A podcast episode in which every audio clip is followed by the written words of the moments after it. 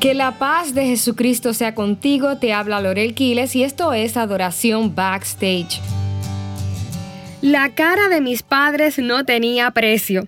Estaban rojos como tomates. ¿Quién iba a imaginar la respuesta de mi hermana en aquel servicio de niños? Resulta que le preguntaron a todos los niños que a cuál personaje les gustaría parecerse. Uno dijo que quería ser como David, otro dijo que quería ser como Sansón, una niña dijo ser la reina Esther y otro niño dijo que quería ser como Moisés. El punto es que cuando llegan donde mi hermana, ella muy sonriente y emocionada mencionó el nombre de una cantante secular que para ese tiempo estaba muy de moda. Imagínense, toda la iglesia comenzó a reírse y mi familia y yo no sabíamos dónde meternos. Claro, por esas de darle alguna razón a mi hermana, los líderes de niños no especificaron a qué personajes ellos se referían. El caso es que a ninguno de los niños se les ocurrió mencionar a María, por ejemplo. Ninguno dijo que le gustaría parecerse a Juan y mucho menos se atrevieron a mencionar a Jesús. Por supuesto que nadie se identificó con Saúl, con Faraón y mucho menos con Judas y Barrabás. ¿Quién se identificaría con estos villanos? De la misma manera en que cuando vemos una película de héroes, quisiéramos ser el héroe, sucede así también con las escrituras. Nuestra tendencia es tomar de ejemplo personajes que muestren características con superpoderes, músculos, gloria y fuerza. Pero ¿y qué pasa con Jesús? ¿Cómo es que inclusive muchos de nuestros retiros y eventos van enfocados a ser como Gedeón, como Débora, como Esther, pero no se nos ocurre lo mismo con Jesús? Y por supuesto que no tiene nada de malo querer emular a estas personas que Dios ha escogido para sus propósitos. Sin embargo, sí me llama la atención cómo Jesús, siendo la figura principal, el eje central de nuestra historia, como que pierde fuerza y atención a la hora de proponernos un ideal, un ideal una meta o un estándar. Y es en una simple convocatoria que él hizo que me doy cuenta de una posible razón.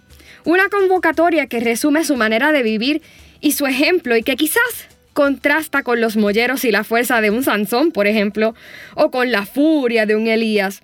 Una convocatoria que definitivamente contrasta aún con el ejercicio ministerial como lo vemos hoy día, o con la percepción de lo que debe ser un gran ungido de Dios. Si yo te preguntase si crees que Jesús tenía todo el poder, ¿qué me dirías? Si yo te dijese que Jesús es más poderoso que el legendario Superman, ¿qué responderías? Seguramente me dirías que sí. Sin embargo, a la hora de identificarnos con personajes bíblicos, nos identificamos mejor con Elías. Y quiero llegar al punto trayendo el siguiente ejercicio que hice con mis hijas y, también con mi esposo. Supongamos que estas personas de las escrituras estuviesen delante de nosotros. Tenemos a Moisés, por ejemplo. Si Moisés nos dijese, ok, vas a estar a mi lado y vas a aprender de mí, ¿a qué crees que él se referiría con esto? Mis hijas y mi, esposo concordaron en que aprenderían cómo dividir el mar, cómo convertir la vara en serpiente o el río en sangre y cómo hacer descender pan del cielo. Si Elías estuviese aquí y te dijese, oye, Quédate a mi lado que vas a, aprender de mí. ¿Qué crees que él te enseñaría? Todos contestaron en mi casa, pues aprenderíamos cómo hacer descender fuego del cielo. yo creo que yo pensé lo mismo. y de David, ¿Qué aprenderías? ¿Qué tú crees que David, David te mostraría? Igualmente me respondieron, uh, aprenderíamos a ser grandes guerreros, a matar gigantes, a ser reyes poderosos y valientes. Con Esther aprenderíamos a ser una reina valiente y hermosa con mucho porte.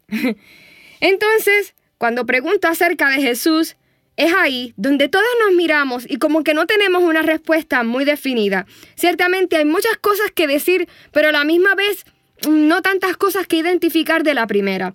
Fíjense que Jesús sí hizo milagros. Caminó sobre las aguas, hizo callar la tempestad.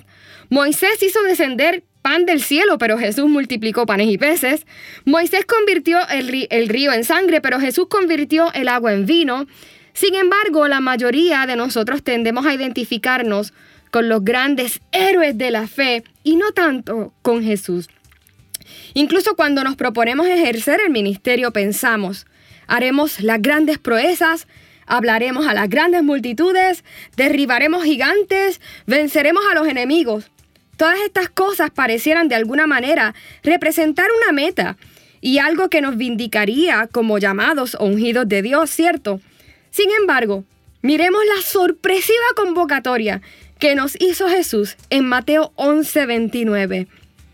Lleven mi yugo sobre vosotros y aprendan de mí, que soy manso y humilde de corazón. Y luego dice, encontrarán reposo para sus almas. Si hay algo que yo quiero que ustedes aprendan de mí, si ustedes van a estar a mi lado, miren lo que yo quiero que ustedes aprendan. Aprendan de mí, que soy manso y humilde de corazón. Seguramente al escuchar esto sientas como, como un vuelco en el corazón. ¿Cómo es esto? De todas las cosas que Jesús pudiera decir que aprendiésemos de Él, se le ocurre decirnos esto. Jesús hizo proezas y milagros. Sin embargo, Él no dijo, aprendan de mí a caminar sobre el agua, aprendan de mí a multiplicar panes y peces, aprendan de mí a reunir grandes multitudes, aprendan de mí a callar el mar, aprendan de mí a llegar a un sitio y que la tierra tiemble, aprendan de mí cómo callar a los fariseos. No, Él dijo, aprendan de mí que soy manso y humilde de corazón. Quizás eres alguien que durante mucho tiempo te has sentido una persona como de una fe débil o de poca fe. Un siervo que nada puede hacer por la causa del Evangelio. No porque no lo seas, sino porque los estándares y la perspectiva que se nos ha enseñado de lo que es ser un ungido de Dios son las grandes proezas, los eventos extraordinarios, y sientes que tu fe no te alcanza para esto. Quizás inclusive piensas que Dios no te ha ungido para grandes cosas porque identificas la unción con superpoderes. Y aunque ciertamente la unción de Dios también nos permite las grandes proezas y habla también de milagros y señales, la unción primordialmente tiene que ver con morir a nosotros mismos, no con levantar camiones y edificios, sino con aplastar nuestro ego, no con callar a los que nos ofenden, sino con pasar por alto la ofensa, no con hacer que un rayo o fuego descienda contra los que se oponen a la fe, sino con orar por ellos y bendecirles. Ungido no es solo el que sabe sacar demonios o discernir el pecado de los demás, sino el que sabe ceñirse la toalla a la cintura y limpiar los pies del que ha fallado. Si yo te dijese cómo describirías a un gran ungido de Dios, ¿qué me dirías? Miren lo que dice la escritura acerca de Jesús en el capítulo 61 de Isaías. El Espíritu del Señor está sobre mí, porque me ha ungido el Señor para traer buenas nuevas a los afligidos. Me ha enviado para vendar a los quebrantados de corazón, para proclamar libertad a los cautivos y liberación a los prisioneros, para proclamar el año favorable del Señor y el día de venganza de nuestro Dios para consolar a todos los que lloran, para conceder que a los que lloran en Sión se les dé diadema en vez de ceniza, aceite de alegría en vez de luto, manto de alabanza en vez de espíritu abatido, para que sean llamados robles de justicia, plantío del Señor, para que Él sea glorificado. Hoy quizás todos nosotros pensamos en hablar del Evangelio y hacer grandes cosas y tiramos para las grandes proezas y para ser reconocidos y para tener los grandes followers, pero que no se nos olvide lo que nos ha dicho el Maestro. Si hay algo que yo quiero que ustedes aprendan de mí y por lo que ustedes sean reconocidos, es que sean mansos y humildes de corazón.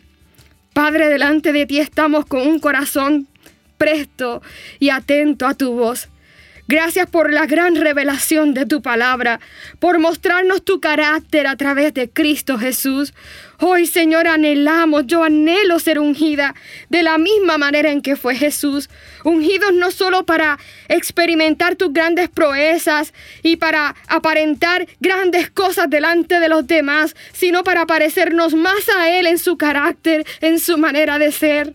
Soltamos toda presión o sentido de valor en base a nuestros dones y talentos y disponemos nuestros corazones para seguir los pasos de nuestro Maestro en humildad y en mansedumbre. En el nombre de Jesús. Amén. Te ha hablado Lorel Quiles y yo te espero en la próxima edición de Adoración Backstage.